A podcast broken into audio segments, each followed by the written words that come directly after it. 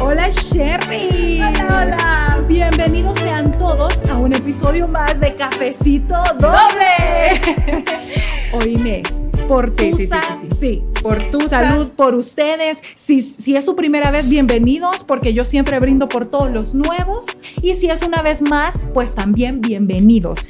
Vamos Eh, a les, platicar rico. les recordamos que pueden ver todos los episodios en todas nuestras redes sociales y de verdad no se lo pierdan. Estamos teniendo conversaciones deliciosas, de todo un poquito. Estamos teniendo bastantes amistades y, y bueno, hoy no es la excepción. No. El tema, fíjate, te voy a decir una cosa, el tema es serio, el tema es serio porque Sí. yo...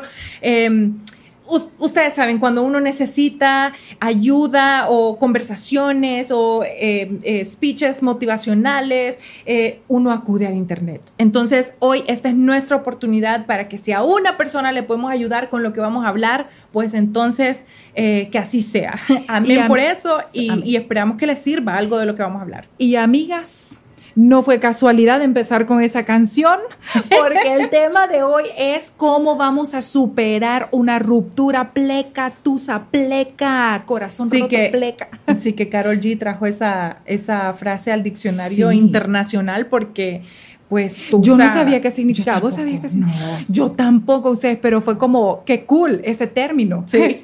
está bien. Y miren, de verdad que lo que nos espera hoy está increíble. Y por eso hoy estoy más que emocionada, no saben, o sea, tengo, tengo mis sentimientos a lo que da, porque esta es una persona muy especial para mí. Así que voy a darles la información que yo creo que es lo básico que tienen que saber de ella. Esta mujer es actriz, es Miss Mundo Colombia 2012, es nuestra belleza latina finalista dos veces y... Por supuesto, gran, gran amiga mía. Bárbara Turbay está con nosotras en el set de Cafecito Doble. Hola, Barbie. Jerry, Sheila, ¿cómo están mis chicas? Oh my God, I miss you girls so much, las extraño tanto, qué rico poder estar aquí juntas tomándonos un cafecito, así sea a distancia. Ay, Cheers. Barbie. Brindamos por vos, Barbie. Brindamos por vos, por nuestra amistad, por todas las cosas que nos unen, que nos han unido a través de todo este tiempo. Qué lindo reconectar con amigas, con amigas así del alma, con las que hemos tenido unas experiencias que ustedes ni se imaginan. Así que bienvenida, Barbie, por vos. Thank you, qué rico estar aquí con ustedes y más ahora en estos tiempos en donde, Dios mío, vivimos en un mundo súper loco, súper alborotado Sí. y nada, compartir así sea este espacio vía Zoom. Bueno, yo no sé ustedes, pero aparte de cafecito doble, yo sí he tenido mis momentos con mis vinitos con diferentes amigas. Porque digo, hoy en día, ¿qué otra manera lo vamos a hacer? Correcto, Sí. correcto. En México, hay que hacerlo de alguna Sí, manera. no, no, y, te- y vamos a tener que eventualmente reconectar, gracias a Dios estamos saliendo de todo este tiempo de distanciamiento, ¿verdad? Pero miren, ok, voy a empezar po- por decirles que nosotras tenemos mucha conexión en diferentes temas, porque hace unos años, cuando eh, Barbie salió de Nuestra Belleza Latina la segunda vez que participó, que fue el de las, re- vi- yo no sé, era como las, todas las que habían ganado, ajá, ¿verdad? Todas las que habían estado como Sí. en, en el top las escogieron y volvió Estuvo a salir. duro ese, estuvo duro, Estuvo Barbie. súper duro, pero ahí estábamos. pues cuando Barbie eh, salió de eso, de eso, ella fue a estudiar al CEA. En ese tiempo Sheila ya había estado con Nacho, tendría que uno, un año tal vez. Teníamos un po- como un año y Como- medio. Como un año de ya estar en Ciudad de México y yo me acababa de mudar con Sheila y Nacho. Entonces nos juntamos en México y tuvimos la oportunidad de compartir en el mismo lugar, o sea, en, la- en el mismo apartamento algún tiempo. Entonces teníamos unas conversaciones no solo con Barbie, sino que con Lisandra también, que es gran amiga nuestra, que también conocimos a través de la actuación. Y eran unas pláticas, risa, dolor de estómago, o sea, era una cosa increíble lo que vivíamos. La verdad que sí, ustedes que están viendo esto desde casa o detrás de su pantalla, no se imaginan los momentos tan chéveres, tan bacanos que vivimos juntas. Cocinábamos, tomábamos demasiado cafecito, las risas, los, los llantos. Sí, También sí. Tuvimos llantos, mi gente. O sea, También. todo, Ya Es excelente. de reír y de llorar, de, llorar- de, de tristeza y de Bueno, alegría, de los ay, dos. me acabo de acordar algo increíble. ¿Te acuerdas que nos habíamos comprado unas mandalas? Casi se llama, ¿verdad? ¿Cómo se llama? Para que. Sí, para pintar. Sí, porque era terapia. Oh, es cierto. Vamos así. Sí.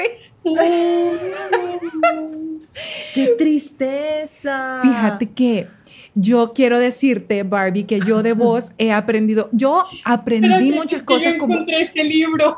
¿Qué? El otro día lo encontré. No es y yo vi los dibujos. Mentira. Y yo le ponía títulos. Sí. Y yo, ¿qué son estos títulos tan melancólicos? Dios mío. Bueno, para que sepan lo que estaba pasando la Barbie en ese tiempo, que ya les contaremos miles de anécdotas, pero quiero decir, no quiero desaprovechar esta oportunidad, porque fíjate que yo he aprendido un montón de vos, Barbie. Mira, te voy a decir cosas que me impresionan de vos y cosas que aprendí de vos.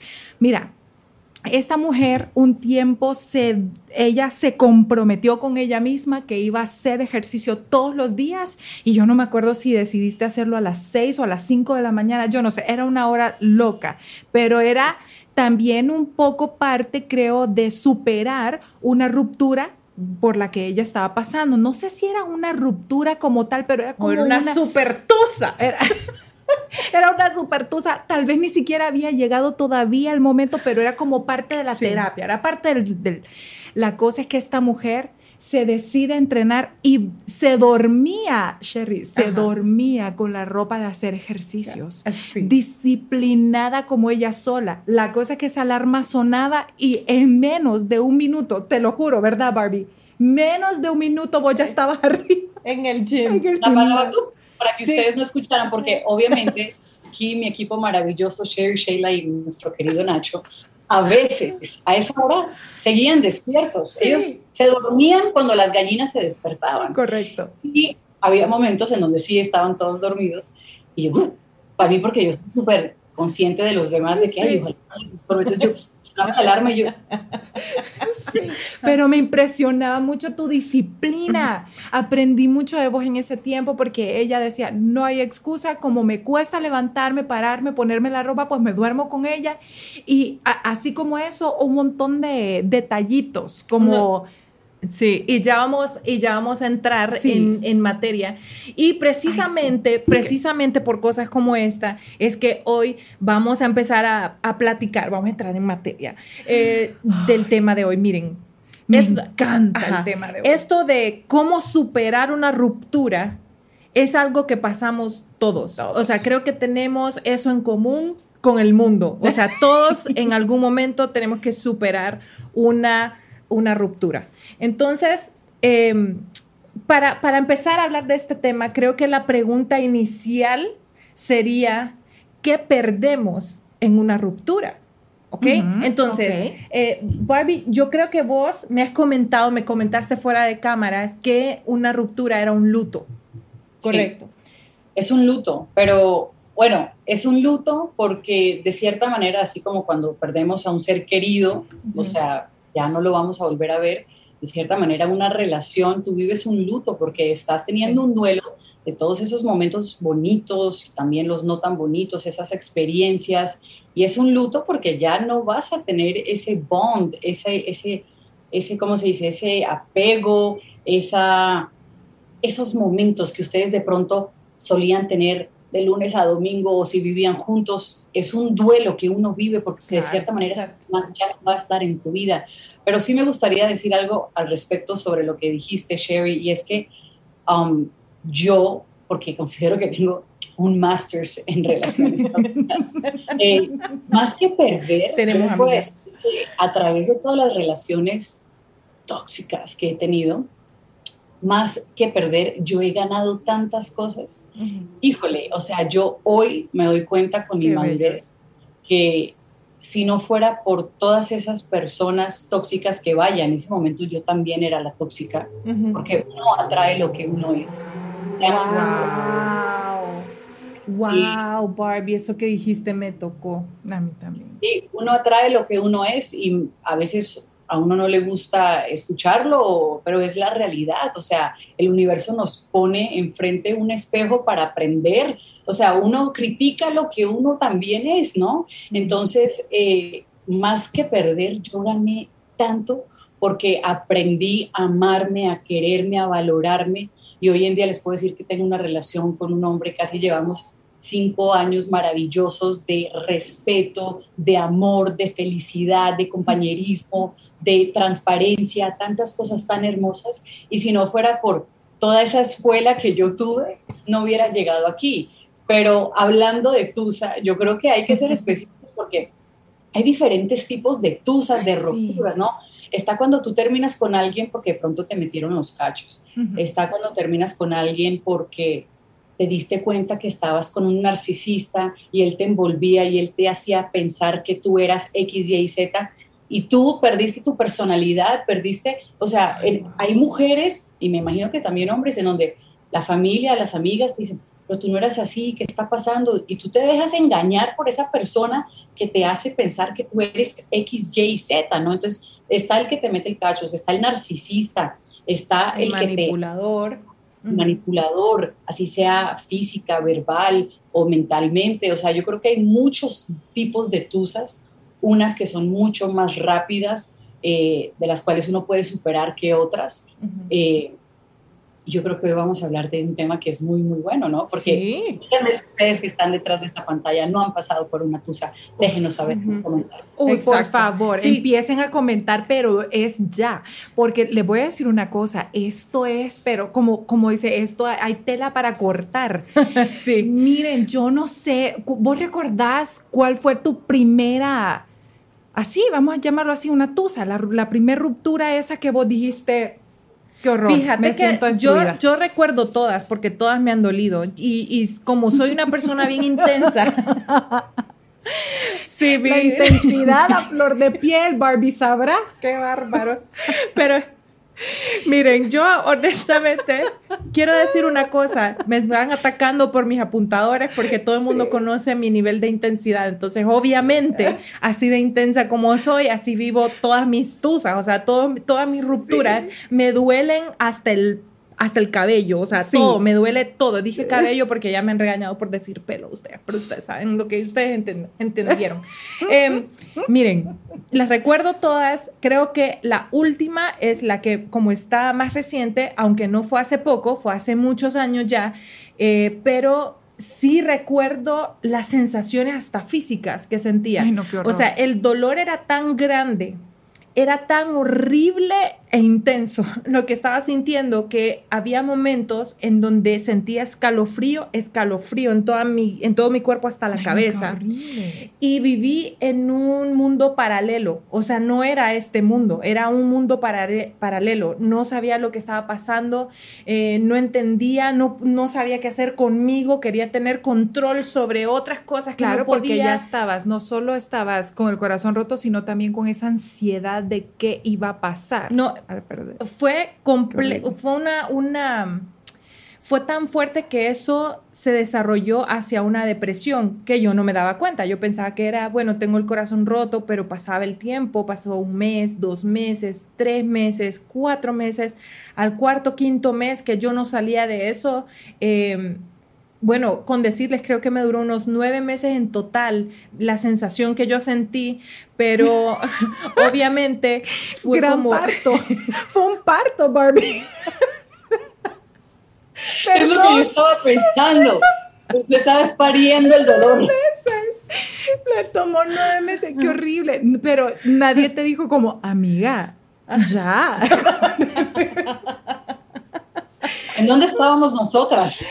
mira, vos estabas, no, todavía estábamos en México. No, lo que pasa es que yo ya estaba en, Miami, pero honestamente. Ya estabas en Miami. Sí, sí, para ese ah, momento sí ya nos habíamos ido de México, pero les voy a decir que por, precisamente por lo que yo viví, creo que este tema me encanta, me llama mucho la atención porque creo que tengo herramientas que le pueden ayudar a las demás personas porque tanto que me costó, busqué muchísima ayuda y les estaba contando fuera de cámara, es que mi mejor amigo en ese tiempo fue YouTube, o sea, mi mejor aliada fueron las redes sociales porque busqué mucha información para salir de esa situación en la que estaba. Pero bueno, no sé si... Eh, Barbie, vos cuál, cuál, fue tu, cuál ha sido tu... Bueno, no vamos a mencionar nombres porque ellos ni valen la pena ser mencionados jamás en nuestro podcast, pero ¿Cuál fue esa? Pero ¿cuál fue esa sensación que, que vos, como, así como Sherry, ¿Cómo lo experimentaste esa primera vez que lo sentiste intenso? O sea, porque a uno le rompen el corazón varias veces, pero por alguna razón siempre hay una más fuerte. ¿Sabes qué? Ahorita que estábamos platicando fuera de cámara y que Sherry estaba comentando que se acuerda de todas sus relaciones, yo también me acuerdo de todas de ellas. Tengo mi luna en Libra, así que también soy muy intensa. Eh, y les voy a decir que obviamente a medida que iba creciendo, pues en una tenía 18, era una bebé, en otra tenía 23, en otra tenía 20, o sea, sí, uno va creciendo y todas son diferentes por nuestro nivel de madurez mental, ¿no? Y todo eso. Pero unas han sido como si te arrancan algo de adentro, como si, o sea, como si tuvieras un gran vacío y simplemente es como que, ¿qué? Las desilusiones de todos esos castillos mentales que te visualizaste, de todo lo que iba a hacer y de todo lo que iban a construir y se derrumba y todo eso te lo arrancan, ¿no? Y luego yo, sí, desafortunadamente tuve una cuando tenía 21 años. Qué chiquita. Horrible. En ese, yo literal, o sea, tenía ganas ya ni de ser. O sea, horrible, porque me di cuenta de unas vainas tan horribles que yo dije, oh my God, ¿cómo me vieron todo el tiempo la cara de ya saben qué? O sea, puedes decirlo, aquí lo podemos decir todo. Sí. Exacto, ¿no? Sí, Entonces, toda la razón. fueron diferentes, diferentes sensaciones con las diferentes rupturas. Yo creo que todas las personas que están viendo esto se pueden familiarizar, que depende de la persona y el daño que se hizo, es, depende de la sensación, ¿no? Como tus escalofríos o ese vacío o esas ganas de ya ni de vivir, ¿no? O sea, es horrible, pero uno, y eso es tan estúpido, les digo yo, porque, ah, miren, al final del día, o sea, yo, al final del día, el mensaje que yo les voy a dar todo es amor propio y todas las experiencias son lecciones de vida. Todo son lecciones de vida. Nosotros atraemos lo que somos. Si atraemos un tipo tóxico, un narcisista, porque de cierta manera nosotras necesitamos aprender algo. De pronto nosotras no somos narcisistas, pero necesitamos tener un HP en nuestra vida, perdón, para aprender a amarnos, de que nosotros sí valemos, de que nosotros somos lo máximo, o sea, este cuerpecito, este aquí, o sea, yo no soy ni la cara ni el cuerpo, sino esta alma, este espíritu, el que está aquí adentro. Y tantas veces estamos tan preocupados por, ah, allá afuera, allá afuera, y el amor más grande es el que uno se tiene aquí adentro, ¿no? 100%. Miren, yo creo que eh, una de las cosas más importantes que tienen que saber es eh, qué va a pasar. O sea, hace poquito estaba pensando, wow, en un momento como eso no hay nada que te puedan decir que te haga sentir mejor. Es literal como un luto, como perder a alguien de por vida. Es solo que cuando alguien de verdad muere, uno inconscientemente, o sea, sabe, vos sabés que e, al final sí esa persona no puede volver porque está en otro plano. Y cierta paz. tenés una paz que esta persona literal pasó a otro plano. Pero cuando es una persona que anda por allí en otro, caminando y vos sabes que está vivo y vos considerabas que era el amor de tu vida. Entonces, esto lo convierte en una obsesión bien extraña. Y yo sé, como les estaba diciendo, que nada de lo que nosotros digamos les puede dar una, una tranquilidad o una paz que dure mucho, porque al principio, cuando uno busca esa ayuda inicial, escuchas y ese momentito te hace sentir bien y te hace como caer en razón, pero después te quedas otra vez con vos mismo, o sea, te quedas solo y entonces tu cabeza es allí donde te empieza a atacar y seguís pensando y seguís pensando y tenés esta obsesión. Y tienen que recordar que también cuando uno termina una relación, es como una adicción, o sea, uno se obsesiona con la persona. Puede ser que tu relación duró cinco años y tres de esos cinco años fueron tóxicos, pero cuando termina, solo pensás en las cosas buenas, solo tenés attachment a lo bueno de esa persona, solo recuerdas cuando se reían y cuando comían y cuando se besaban y cuando esto y cuando lo otro. Entonces se desarrolla esta cosa que agarramos el celular y empezamos a buscar eh, qué publicó en su estado, qué escribió, foto de quién, el amigo no sé dónde y lo vi que está con no sé quién y eso se convierte en nuestros diarios fixes, o sea, como cuando un drogadicto necesita su dosis diaria, esa es nuestra dosis diaria. Necesitamos ver una foto, necesitamos mandar un mensaje, necesitamos esto y lo otro. Entonces, aunque nada de lo que digamos te quite el dolor, porque no es fácil y queremos que sepan que los entendemos porque hemos atravesado por la misma situación que ustedes están atravesando. pero, pero mira, antes de que pasemos a otra cosa, Barbie, mira, eso es bien importante tomarlo, o sea, tomen nota de eso porque uno ni se da cuenta. Eso de estar viendo el celular, eso es tan tóxico. A ver, em, eh, es tan tóxico, ¿me escuchas, Barbie? Ahora sí. Ok. Eh, es tan tóxica esa parte de entrar a redes sociales y ver no solo la vida de tu ex, sino de la nueva, nueva chava que tenga. Y qué horrible estar en ese constante estado de ansiedad, donde se te hace un nudo en la garganta, un nudo en el estómago, no comes nada en todo el día porque estás pensando cómo vas a recuperar algo que tal vez nunca tuviste o lo, que en tu mente está en eso. Entonces, no, no se hagan eso porque se están boicoteando su proceso de sanación. Miren, yo le decía a Sherry cuando, e, yo no sé si vos estarás de acuerdo conmigo, Barbie, yo le decía a ella, ¿sabes qué? Está bien llorarlo, está bien, no importa si te toma un día o un mes, pero si es parte de tu sanar, llorar y sentirte así, sentirte así, está bien. No pelees con ese, esa emoción de quererlo sacar, arrancar. Eso no va a suceder. Uno no se duerme y se despierta con haber olvidado todo. No es así, hay un proceso que uno tiene que pasar porque ahí es donde entra lo que decía vos, Barbie. Las lecciones solo se aprenden a través del dolor. Ese dolor es tu herramienta para, para aprender de eso. Entonces yo le digo, llora lo que tenés que llorar, pero si estás llorando y viendo todos los días lo que postea el hombre con su nueva chava, eso sí también no. De verdad, para mí, el primer consejo aquí, ya de, dentro de ese, como dice Sherry, esos fixes, eh, es sacarlo de todas tus redes sociales bloquearlo de todo. Para mí, esa es una forma primera de decir, ok, con esto me voy a ayudar un poco. ¿Qué piensas vos? Pues, incluso pues yo no me identifiqué mucho con lo que dijo Sherry, porque yo soy lo opuesto. Ella, de pronto, no sé, Sherry, tú a lo mejor pensabas en los momentos bonitos. Y yo en esos momentos, cuando terminaba una relación, yo empezaba a, como dicen en México, me cayó el 20. O sea, era como que se me prendía, el bombillo.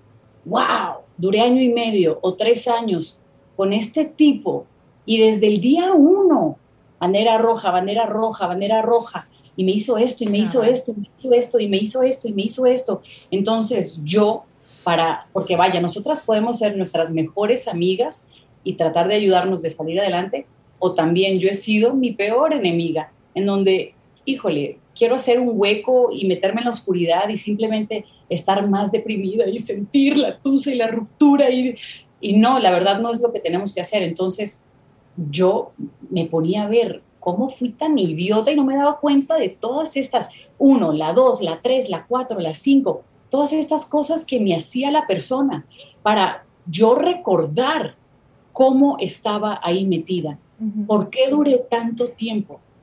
Y yo como, yo, a mí, yo, mira, a mí me gusta desmenuzar las cosas así como el llegar a profundidad. Y yo soy de las que me pregunto, a ver, universo, Dios, ¿qué es lo que me quieres enseñar a través de esta persona? ¿Qué, es lo que tengo que aprender? Qué bonito Porque por algo me pusieron a esta persona en mi camino. O sea, yo no, yo no creo que solamente fue porque fue, ¿no? Por algo, por algo nosotros nos conocimos, o sea, por algo todo es por algo, ¿no? Y las cosas, ay, ¿por qué me pasa esto a mí? No. Exacto, victimizar. Para mí, Exacto. para mi evolución, para mi crecimiento, para que si ojalá aprenda la lección, algún día pueda conseguir algo bonito. Porque si no aprendes la lección, no va a ser Juan, va a ser Pepe, o va a ser Roberto, o va a ser el que sea. Sí, la vida te va a seguir presentando la misma situación una y otra vez hasta que aprendas la lección que estás destinado a aprender. Miren, yo creo que eso que decías, Barbie, para contestarte, sí lo analizaba, pero después, porque creo que cuando uno pasa una ruptura hay diferentes etapas en, en, tu en tu proceso. El primero, eh, bueno, lo vamos a hablar después porque eh, traté de analizar, hice una búsqueda y yo creo que esas son eh, unas cinco o seis etapas por las que van a pasar, que tienen que saber que así va a ir el, progreso, vaya, de su recuperación. Y yo creo que debemos empezar eh, por hacer un, eh, por distinguir dos cosas. Ok, terminaron, ¿verdad? O sea, hay una ruptura, les duele horrible, ese dolor no se va a ir. ¿Qué hacemos? ¿Qué hacemos? Eso es lo que están buscando en este episodio. Esto es lo que nosotros, el mensaje que les queremos dar, lo que nos ha servido a nosotros. Obviamente aquí ninguna de nosotras es experta estudiada, graduada de una universidad, pero tenemos la vida. mucha, la vida nos ha dado esta maestría, como decía Barbie, porque sí que me he escogido mal, sinceramente. Que pues mira, pero yo creo que yo le gano, honesto que yo le gano, pero, o sea, sí la... Te diré, te, diré. correcto, tenés razón está difícil ahí. Vaya, yo no le quiero ganar a nadie. Entonces, ya, yo con mi master's tengo suficiente. Yo no quiero ir por el doctorado. Yo, la verdad, ahí me quedo. Pero vaya que podemos dar unas cuantas, unos cuantos Fíjate que yo, para mí, una de las cosas que más me funcionó en la vida fue ocuparme ocuparme, distraer mi mente ocupándome en cosas positivas y productivas para mí. Esto, aquí es donde tenemos que entrar, miren, hay una diferencia, las van a hacer las dos y no estoy diciendo que ninguna de las dos es mala, pero hay dos cosas que usualmente hacemos. Una son distracciones y otras son progreso. Las distracciones son las distracciones rápidas, o sea, es como salir con mis amigos, salir a beber. Muchas de, muchos de nosotros eh, tomamos, no estoy hablando en particular de mi caso, porque yo no he sido nunca una gran bebedora, pero lo hice un par de veces, ok, salí, tomé. Eh, hay otras cosas que tampoco he sido de eso, pero eh, acostarse con otra persona para tratar de olvidar eso, como decir, un clavo saca otro clavo. Esos son ejemplos de las distracciones. Las, las distracciones no son malas, pero vamos a comentar un poco esto porque es algo que se hace mucho. O sea, uno sale, o sea, tenés el corazón roto, entonces, ¿qué pasa? Que, te, que acudís a, a, tus amigas y entonces salís y hay alguien ahí, me acosté con él o bebí. ¿Qué piensas de eso, Barbie? Uno pierde el control. Tú sabes que yo respeto lo que cada quien hace, siempre he sido así, pero a mí me encanta acudir a terapia. A mí me encanta acudir a terapia y no a uno, ni a dos, ni a tres, sino veo un terapeuta, un psicólogo, un astrólogo. Me encanta y no significa que la persona está loca, así como uno va al gimnasio para mantener su cuerpo saludable, a mí me encanta ver a un profesional porque, ¿qué pasa? La verdad es que a través de nuestra vida, de nuestra infancia, de lo que nosotros vimos creciendo en nuestra casa, cómo fue la relación de nuestro padre. Estamos buscando a nuestro padre, tenemos problemas eh, de la infancia porque no tuvimos, tuvimos a nuestro padre ausente o hombres que también viven una tusa, una mamá ausente.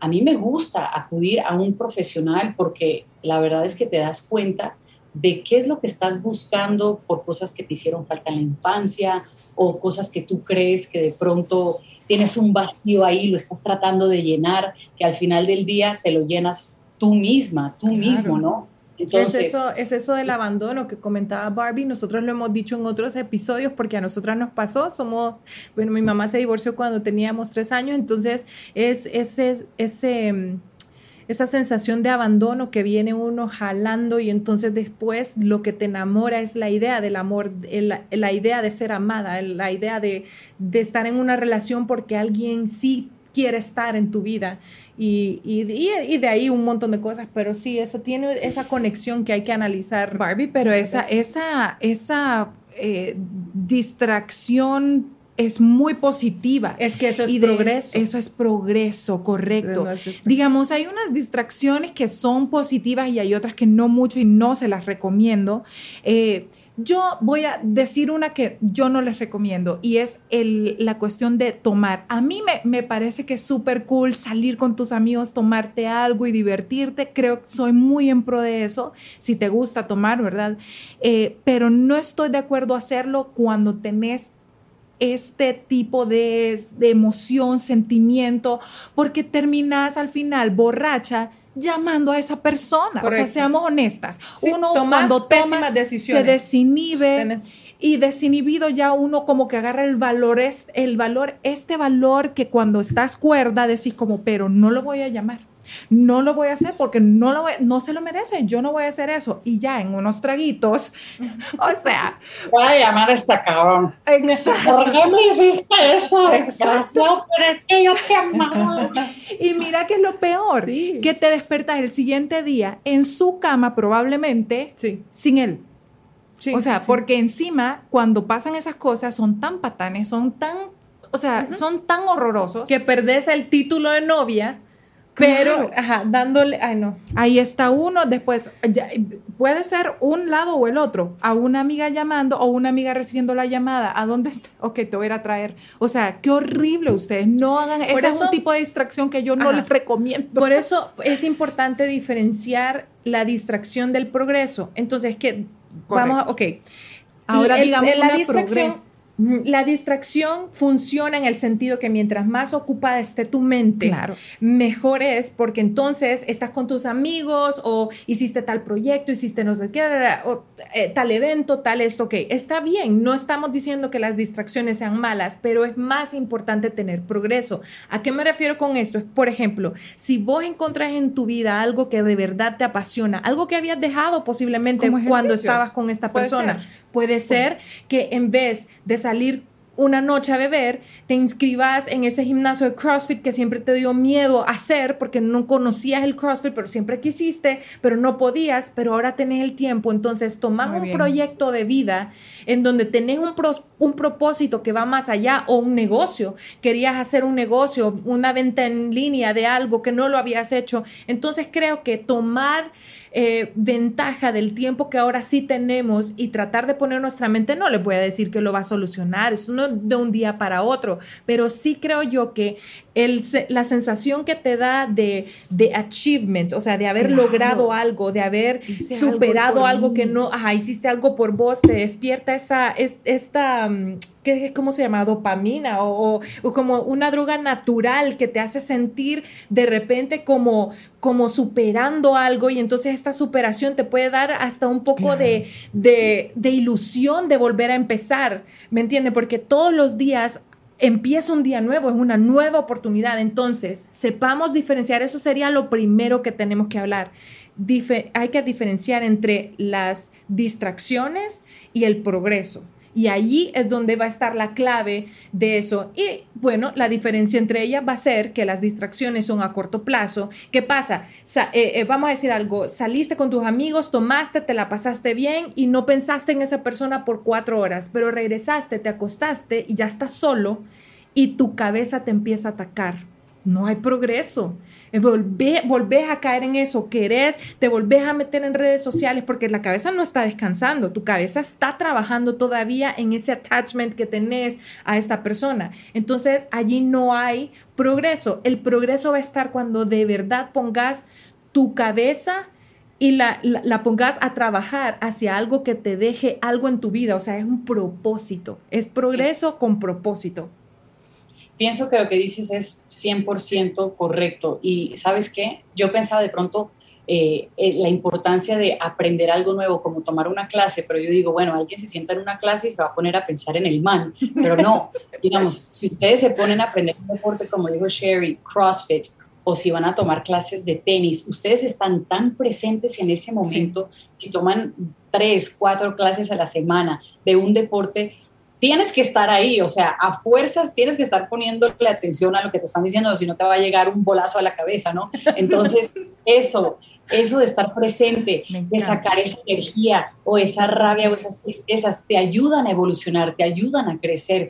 Y otra cosa que también se me hace súper importante, que creo que es, de verdad, valga la redundancia, tan importante identificar en nuestra vida que así como nosotros tenemos joyas en nuestra vida de amigas, como aquí Michelle y Michela, en nuestra familia también tenemos esas joyas, pero también tenemos personas que nos pueden decir cosas incorrectas. Y yo creo que nosotros, los que estamos viviendo ese duelo, esa ruptura, es muy importante que nosotros podamos um, diferenciar esa persona con la que podemos hablar y con la que no. Porque a lo mejor no tenemos el dinero para acudir a un terapeuta, a un psicólogo o lo que sea, pero ustedes tienen que saber que yo tengo amigas divinas y fabulosas y yo sé que también tengo esas amigas que de pronto son un poco más tóxicas con las que de pronto no voy a querer hablar del tema porque sé que de pronto no me van a dar los mejores consejos, ¿no? Entonces es muy importante que ustedes puedan identificar esas personas que de pronto llevan una vida, o sea, una relación bonita, que ven que, que están bien. Ustedes con su corazón y con su sensación del estómago van a poder de verdad identificar esas personas con la que ustedes de verdad van a poder hablar. Y esto se los menciono porque si ustedes hablan con alguien que es tóxico, que les va a decir, ay amiga, vale madres, vámonos de borrachara, vámonos a la pega. No, eso no es en tu vida. Tú necesitas alguien que te diga, a lo mejor tú fuiste la equivocada, a lo mejor tú fuiste la tóxica en la relación y este man te mandó, mm, ya, ¿no? Y es normal, o sea, a veces uno es esa persona y es importante que que alguien te lo diga, que, alguien, que tengas esa persona sincera, que te diga, ¿sabes qué, Bárbara? Es que tú no fuiste la mejor, o sea, es que tú andabas de celosa o esto o lo otro, porque yo fui esa persona en algún momento en mi vida y yo lo reconozco. Entonces, tener esa persona que te va a decir las verdades, aunque no las quieras escuchar, es muy importante, porque ¿qué quieres? Quedarte en un, en un nivel en tu vida estancado, estancado. en donde no vas a crecer o que te digan la verdad, que identifiques en dónde estás fallando para que puedas crecer y eventualmente llegar a una relación saludable y estable, ¿no? Exacto. Fíjate, Barbie, que lo que estás diciendo es más importante, es, es más importante de lo que parece. Miren, identificar a esa persona es súper, eh, eh, es, es básico en tu vida porque normalmente uno busca escuchar lo que uno quiere y no la verdad. Uno está constantemente buscando, ¿a quién le pregunto? ¿A quién le pregunto? Y uno piensa, ah, le voy a preguntar a no sé, a Marta, porque Martita, y uno sabe que mi amiga Marta es una persona que te va a decir, ay, sí, amiga, tenés toda la razón, ¿por qué no lo llamamos? Ya van a regresar, no te preocupes. Y eso nos pasa a todos y ustedes lo saben, los que nos están viendo. Comenten allí, comentenme. y les voy a decir una cosa uno tiene que ser, uno tiene que ser bien honesto y taguen, taguen a la... Hay que a, a tu amiga a la que vos sabes que te da el mal consejo de que lo querés ir a buscar y ella te lleva, ¿verdad? Sí. a tu buena amiga, tague a esa buena amiga. Mejor, a la que te dice como no, más no es por ahí. Sí, y fíjate que te voy a decir una cosa, uno tiene que ser bien real y honesto con los amigos y le voy a decir una cosa, no solo es importante si, usted está si ustedes están pasando por una ruptura, o si son las amigas a quienes acuden cuando están pasando su amiga por una ruptura. Porque yo, por decirles algo, yo sí he, yo la verdad me he tomado el tiempo en la vida de hablar con mis amigas. No, Sheila es la mejor terapeuta, o sea, Sheila es súper buena. No, no es que sepa, pero saben una cosa, siempre trato de ser bien honesta. Yo a Sherry, por ejemplo, siempre le digo, yo cuando ella estaba pasando por eso, Barbie, yo recuerdo tan clarito decirle como, ¿sabes una cosa? Sí, hiciste esto, te volviste de esta manera, eso estuvo mal, estuvo fuera de lugar, pero vos sos esta maravilla de persona, sos esta, esta clase de mujer, te mereces esto en la vida.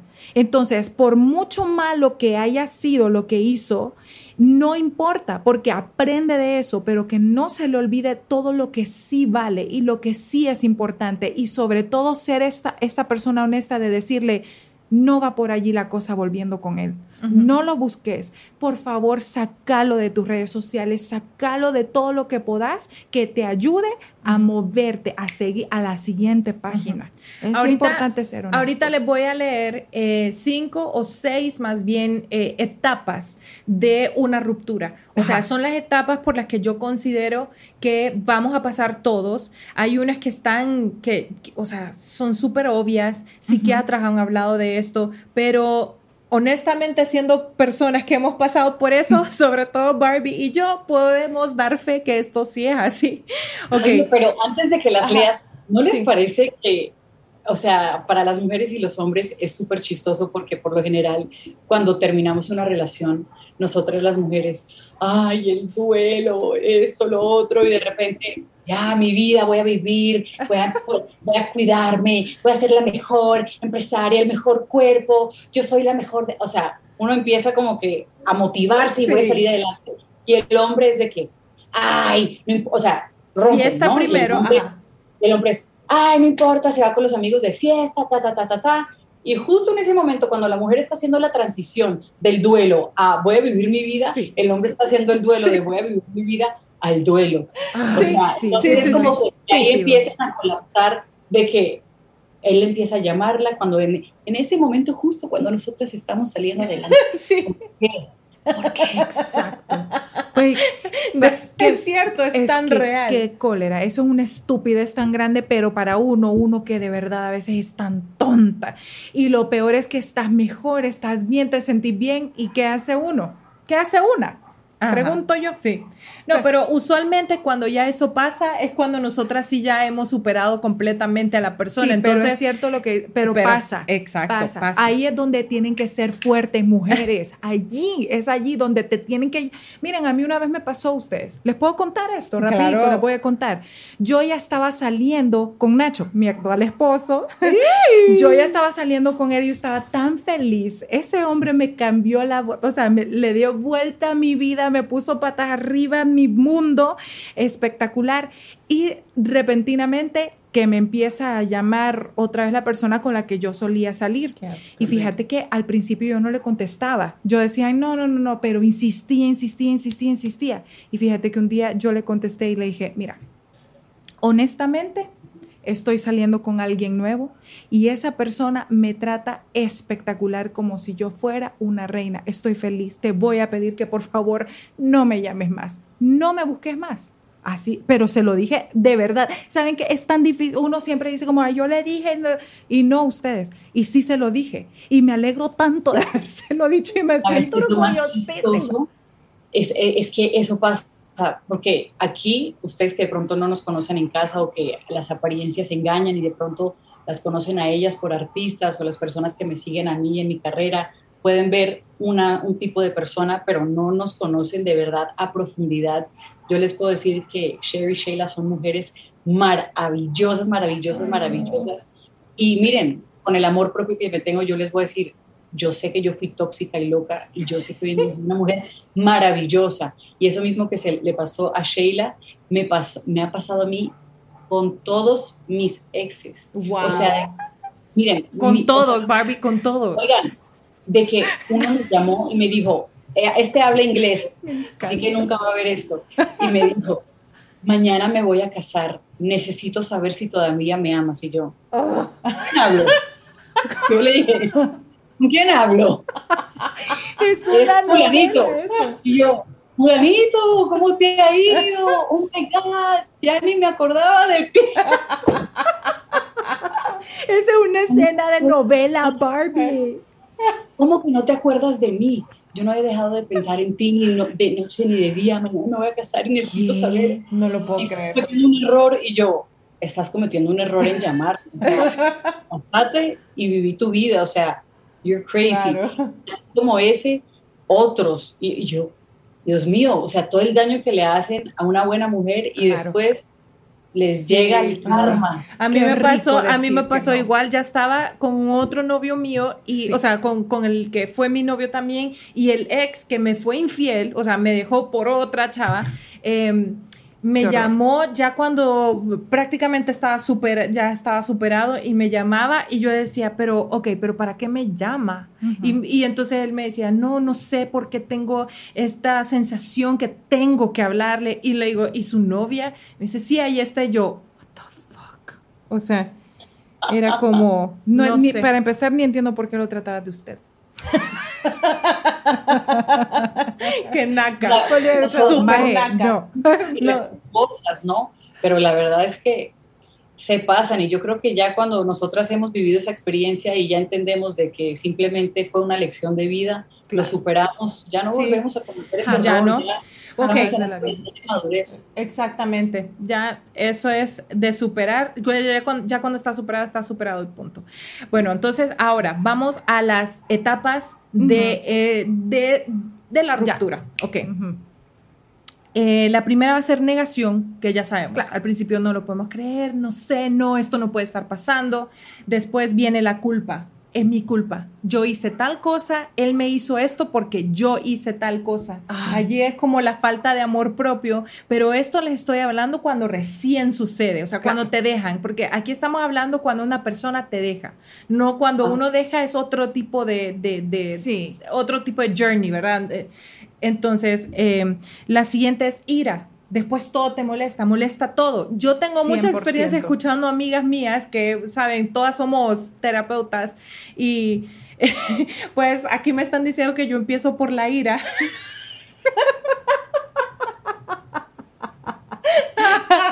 tu proceso empieza por ahí. Mi proceso empieza. No, la verdad es que es así mismo. Es primero en la negación, culpa, sí, no te dejes, no.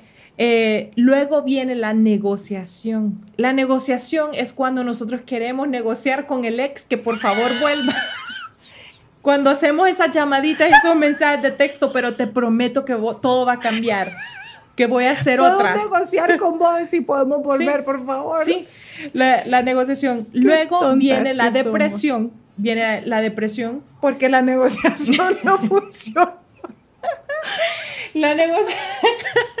y la última, que es en realidad el final de esta etapa, es la aceptación. Entonces, miren, honestamente les voy a decir qué es lo importante. Después de esto, justo después de esto, tengo en la lista qué no hacer. Y entonces al comentar esto creo que podemos volver a esas etapas, ¿verdad? Porque sí creo que la, lo quiero comenzar de las cosas que yo puedo pensar, exacto. Porque sí, este proceso es así, o sea, es. así. Entonces ya les puedo decir 100% segura que cuando ya la aceptación llega, ya en realidad no es que te dé igual a la persona o no pensás y decís como, ay, es estúpido. O no pensás como eh, que te, no, no te da enojo, te da igual. O sea, es como una persona como, ah, sí, él fue mi novio. No te suma, no te resta, no te nada. O sea, es como, a menos que obviamente hay relaciones que han sido súper trágicas y tóxicas y nunca vas a superar una situación así si necesitas terapia para poder superar una cosa así de grave. Pero bueno, vamos a pasar a las cosas que no hay que hacer porque esto es bien importante. Estas son mis consideraciones, niñas, ¿ok? Estas son cosas que me funcionaron a mí, que me funcionaron a mí, cosas que en algunas ocasiones hice y no debe haber hecho, y en algunas ocasiones no hice y me di cuenta a tiempo, etcétera. Pero bueno, la, la primera que ya la hablamos son las distracciones que destruyen las ya, que ya hablamos de ellas. La segunda es no contactar al ex, que vos lo has estado mencionando durante todo el episodio. No contactar, contactar al ex es lo más importante. ¿Sí el ex es el, why. Why. Why did you do it? ¿Por qué? El ex es el por qué. ¿Por qué salí con él? no, sí. el ex. Exactamente. Hay otra que viene aquí que tengo en mi lista, es no humillarse. No te uh. humilles, no busques a tu ex, no lo hagas, no lo hagas, no lo hagas, no importa qué, no importa si tu vida es, o sea, lo tenés que defender como que si tu vida dependiera de eso.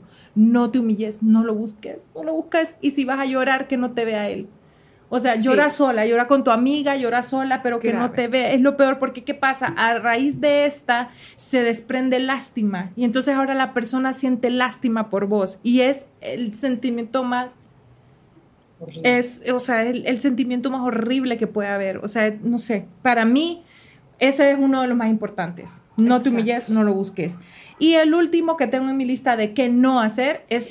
Déjame, déjame eh, eso que acabas de decir, sí, lo voy a retomar porque es importante que ustedes que nos están viendo, nosotras como mujeres a veces no, no nos damos cuenta que nosotras mismas estamos siendo la persona pasando la voz corriendo la voz de que estamos súper mal y súper despechadas, diciéndole a los amigos del ex, especialmente a los amigos del ex, a los amigos que tenemos en común, todo el tiempo diciéndole, no, yo estoy mal, estoy sufriendo mi vida. No, porque al final lo que uno quiere es que esa persona escuche que estás pasándola mal, pero victimizarse nunca va a ser una buena salida para nada. Hacerte la víctima de eso, ¿no? Completamente. Y sabes qué, eso yo sé que mucha gente lo, lo suele hacer, pero eso de andar montando en sus historias de Instagram o de Facebook, eh, pensé que eras una obra de arte y ahora eres solo un cuadro. O, o sea, o esas cosas que la gente le estás dando a entender, estás vuelta miércoles, no hagas eso porque como decimos aquí, tú te estás viendo bien ridícula y sí duele y sí, pero al final del día o sea, es una relación y es parte y parte. Como yo les digo, mi opción número uno siempre va a ser acudir a um, professional help. Um, sí, ayuda profesional. Exactamente. Fíjate que, fíjate que eso de los estados del, del, social media, fíjense que yo, la verdad, si ustedes están pasando ahorita por una situación parecida, no, por favor, no hagan eso de ponerle, están, tienen puesto esto en una relación y de repente cambiar a soltero, mejor no pongan nada. O sea, solo quítenle eso, no tienen por qué ponerle nada o, pone, pasándola mal, o ay, no sé. O sea, de verdad, eso habla tan mal de uno, o sea, habla mal de tal vez la otra persona si le fue infiel o lo que sea, porque hay tantas eh, razones por las cuales terminarían, pero no se pongan en un, en un lugar de pesar, de lástima, de, víctimas, de, de víctimas. No lo hagan porque no se ve bien, de verdad, sufran solas. Pasan su proceso.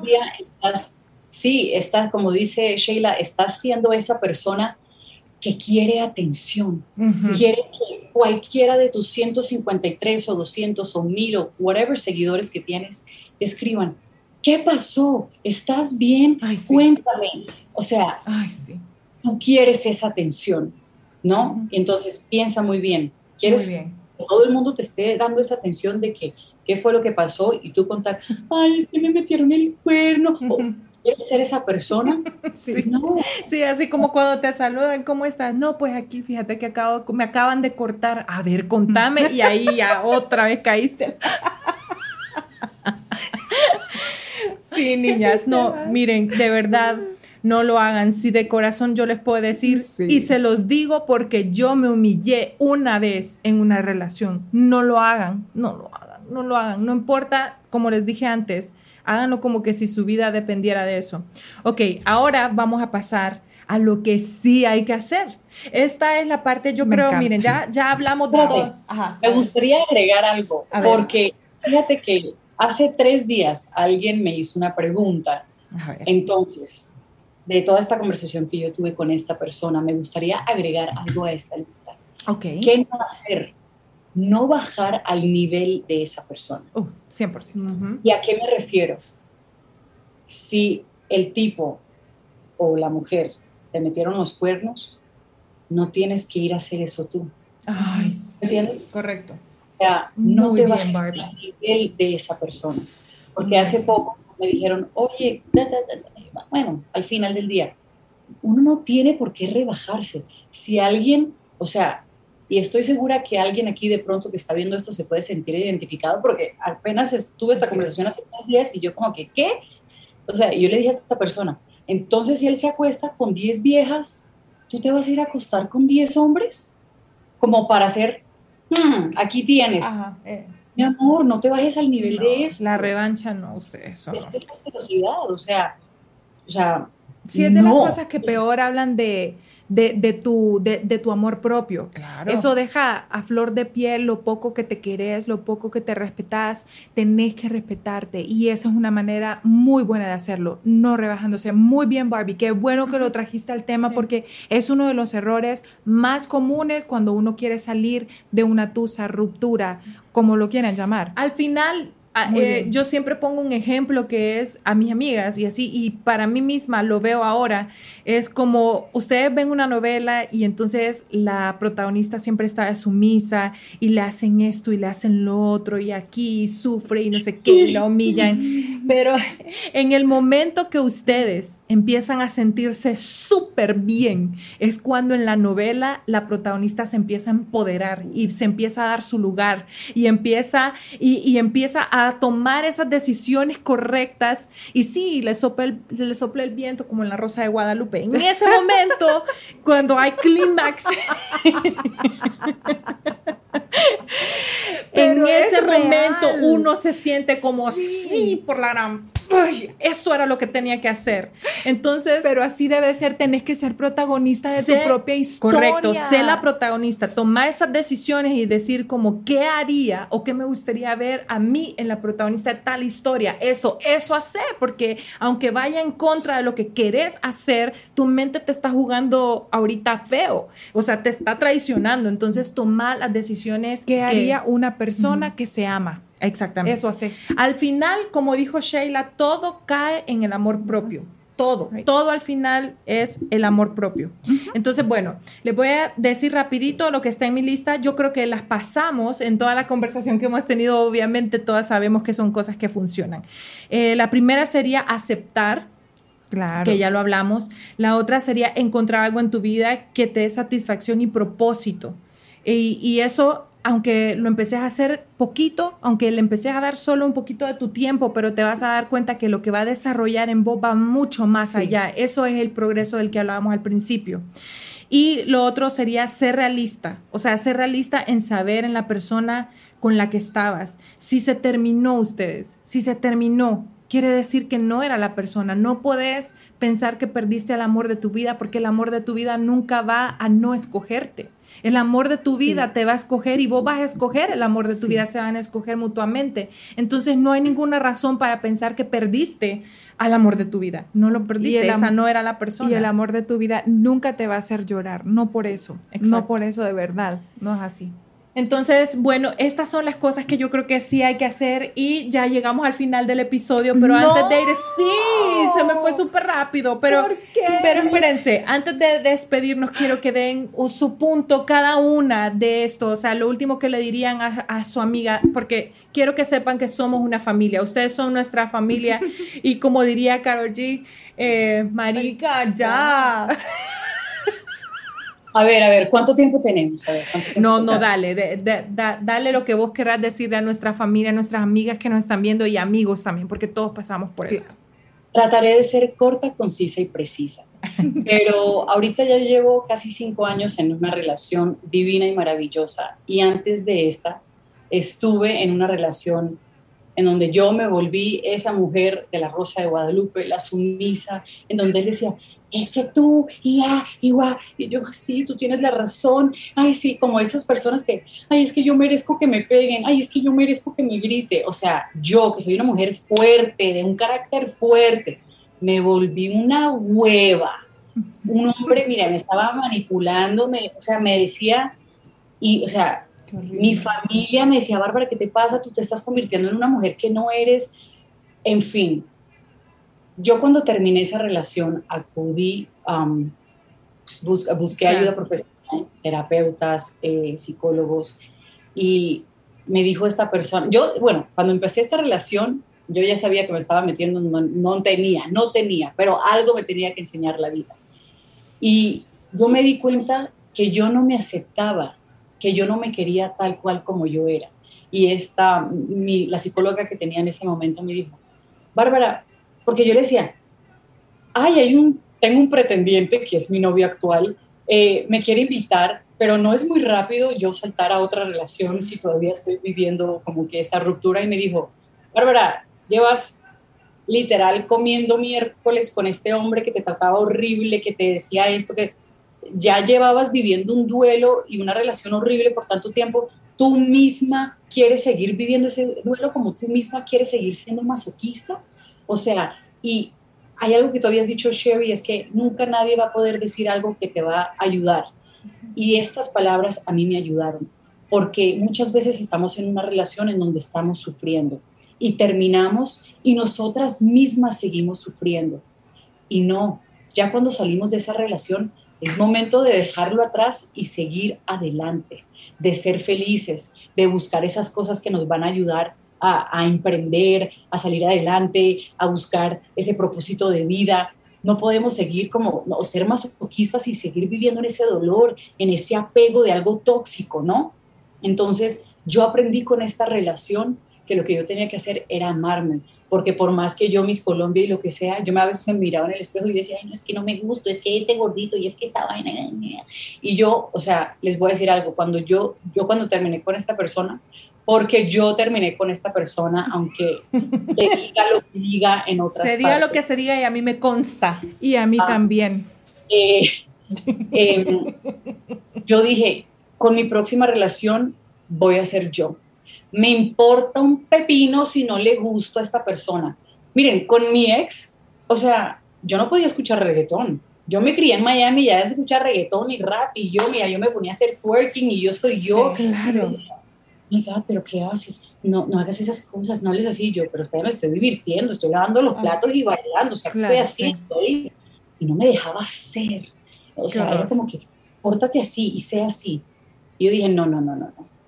Y les voy a decir algo, mujeres y hombres, no tengan miedo a ser ustedes, a ser auténticos. Muchas veces en esa primera cita, ay, ¿qué vas a ordenar? Y la mujer, ay, voy a ordenar una ensalada. No, no. esa hamburguesa con tus papas fritas si es lo que quieres o agárrate toda esa pizza si es lo que quieres. Sé tú, si te comes la pasta y quieres un postre, cómete lo que te veas como una cerda. Yo me veo como una cerda cada vez que voy a comer, me encanta comer y que me vean. Y o sea, mi novio me dice, ay, me encanta verte comer, y que comer esta marranita y, O sea, sé tú, sé auténtica, sé auténtico. O sea, por eso a veces estamos en relaciones tóxicas, porque estamos tratando de complacer a esa, a esa otra persona. Correcto. Sé tú y ámate a ti y esa persona adecuada va a llegar a tu vida. Ah, y otra cosa, que algo que se me hace súper importante, cuando yo terminé con mi última pareja, antes de estar con mi novio actual, eh, bueno, empezando mi relación actual,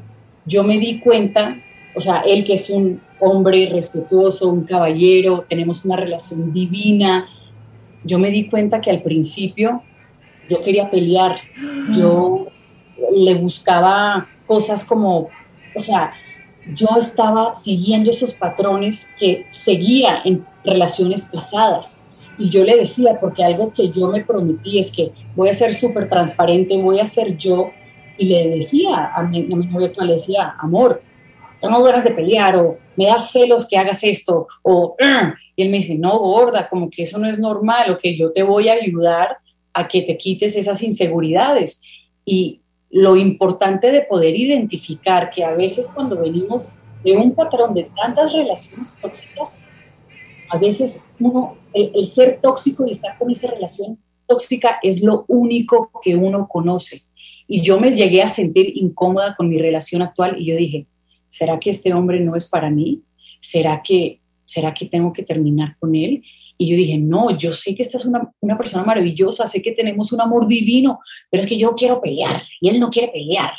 Y ahí fue donde seguí con terapia y yo les digo libremente, uno tiene que identificar esas cosas porque uno atrae lo que uno es, ¿no? Entonces hay que romper con esos patrones porque hasta que uno no corte con ellos, uno no va, va a poder llegar a una relación plena, bonita, de abundancia, de amor y de felicidad, como lo hemos comentado antes. Entonces, identificar que, pues sí, a veces uno puede ser esa persona tóxica y decirle a la pareja, oye, necesito que me ayudes con estas inseguridades, con estos celos. Y si esa persona de verdad te ayuda, Andrés, mi novio, me decía, no te preocupes, mamita, que yo te voy a ayudar.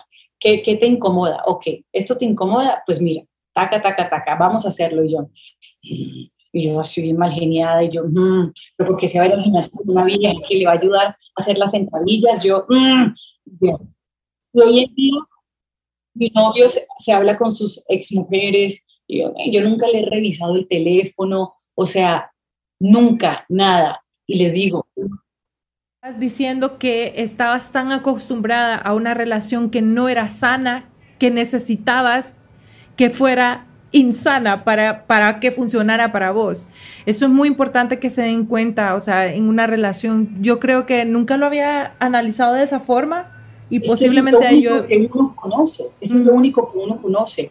Y a veces uno atrae eso, por ejemplo, cuando uno de pronto personas, he hablado esto con psicólogos y con, con terapeutas, cuando uno se cría de pronto en una casa en donde hay eh, violencia, de pronto no es que tu pareja sea violenta, pero terminas teniendo amigos violentos, eso es lo único que conoces, entonces tú dices, ay, pero ¿por qué mis amigos serán así? ¿O por qué la familia de mi pareja será así?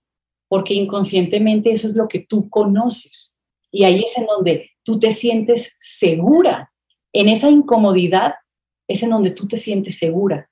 Porque así como suena raro, ser tóxica es lo que has estado acostumbrada a hacer toda tu vida. Ser tóxico es lo único que sabes ser no sabes tener una relación sana y estable.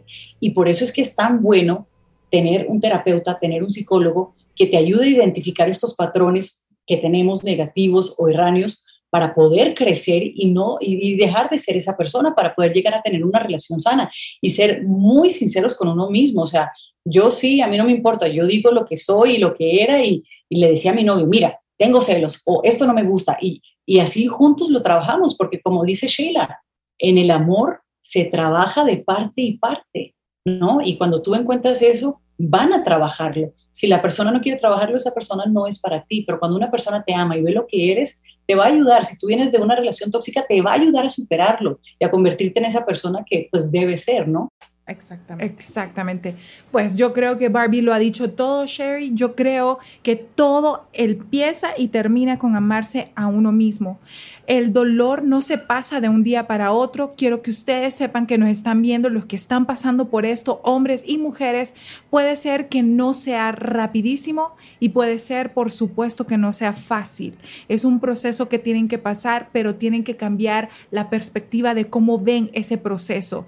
No es un proceso para que ustedes mueran en el intento. Es un proceso para que aprendan y estén listos para lo que sí viene no boicoteen el, la, progresión de eso, no se detengan pensando en lo que perdieron. Eh, mejor avancen pensando en lo maravilloso que puede llegar a ser. A mí me pasó, a mí me pasó, yo no quería, le puse mucho freno a la relación que resultó ser el, el, gran amor de mi vida. Llevamos ocho años casados. Bueno, bueno, al igual que Barbie, llevamos muchísimos años. Ocho años casados, fuimos novios cinco años y honestamente ese sí que le di a él es el riesgo mejor que yo he tomado en mi vida, porque quise el progreso, quise seguir y no quedarme allí atrás, en eso que estaba, en ese lugar oscuro. Así que ámense, ámense mucho, sigan su intuición, porque es como decía Barbie hace un segundo, tu estómago va a hablar por vos, te va a dejar saber por allí sí, por allí no. Y bueno, yo creo que pues yo sigo soltera, pero tengo fe que mi esposo está allí y cuando sea el tiempo correcto nos vamos a encontrar y yo creo que ustedes que están solteros, que acaban de quedar solteros ahorita, aunque como les digo, es muy difícil dar palabras de, aliento en un momento tan difícil, pero eh, van a salir de eso. A todos nos pasa, requiere tiempo y paciencia. Y hasta que no pasen esas cinco etapas de las que hablamos y lleguen a la aceptación y hagan todo este proceso de superarse, de encontrarse a ustedes mismos, de recordar quiénes son, porque a uno se le olvida. Y cuando ya están en esa última etapa y solo en esa última etapa que ustedes dicen, van, porque les va a caer el 20, van a decir, no necesitaba regresar con esta persona, honestamente ya no, toma tiempo, pero llega ese momento. Y vuelve a, vuelve a salir la luz, eh, vuelve a sentir uno esperanza y vuelve a sentirse bien y empieza a tomarle gusto a los otros a todos esos factores de la vida que ya no le veíamos eh, color. Y recuerden esto, que Dios a uno no le quita a nadie. Dios, la vida, el universo, en lo que ustedes crean, no le quita nada a nadie. Solo uno se libera, solo te libera para que tu cuerpo quede un, como un canvas limpio para lo que viene. Así, que aprovechar ese tiempo, aprovecharlo, crecer, nutrirse y, triunfar. Barbie, qué lindo haberte tenido aquí. Gracias. qué rico. Gracias por la invitación. Gracias por la invitación. Oigan, bueno, no, no, no, no, no, no. es que cosas que podríamos hablar, podríamos hacer mil podcasts. No, ¿te acuerdan la canción que escribieron? Esto es súper importante. No, eso sí hay que contárselos. Bueno, es que en la presentación que dio Sherry de Barbie faltaron un par de cosas. Teníamos que haber dicho astróloga de corazón, tendríamos que haber numeróloga, dicho numeróloga, empresaria, porque lo es. Ajá. Y, y una más, musa de inspiración para Sherry y Sheila en sus canciones, porque quiero decirles que Sherry y yo tenemos una canción inspirada inspirada en algo que pasó, que le pasó a Barbie. En un corazón roto de Barbie. De las nuevas, no ha salido, así que no la busquen, pero espérenla, porque eso viene ya. Y viene con toda. Eh, para arrasar eh, con ustedes. Oigan, no, de verdad, muchísimas gracias por la invitación. Las amo, las adoro, ustedes son lo máximo, de verdad podríamos hablar de este tema por muchísimo tiempo y cualquier persona que esté pasando por esto, ustedes tienen que saber, como dijo Sherry y Sheila, el amor propio, Dios sabe cómo hace sus cosas, así que Dios no te quita nada. A lo mejor ahorita tú te estás preguntando, ¿por qué yo lo quiero de vuelta? Pero Dios te está diciendo, no, mija, no, mijo, te tengo algo mejor. Así que ten paciencia y aguanta que mejores cosas siempre vienen. Eso, Barbie, te amo. Te amamos, gracias. Pero si le ponen la canción, le da una depresión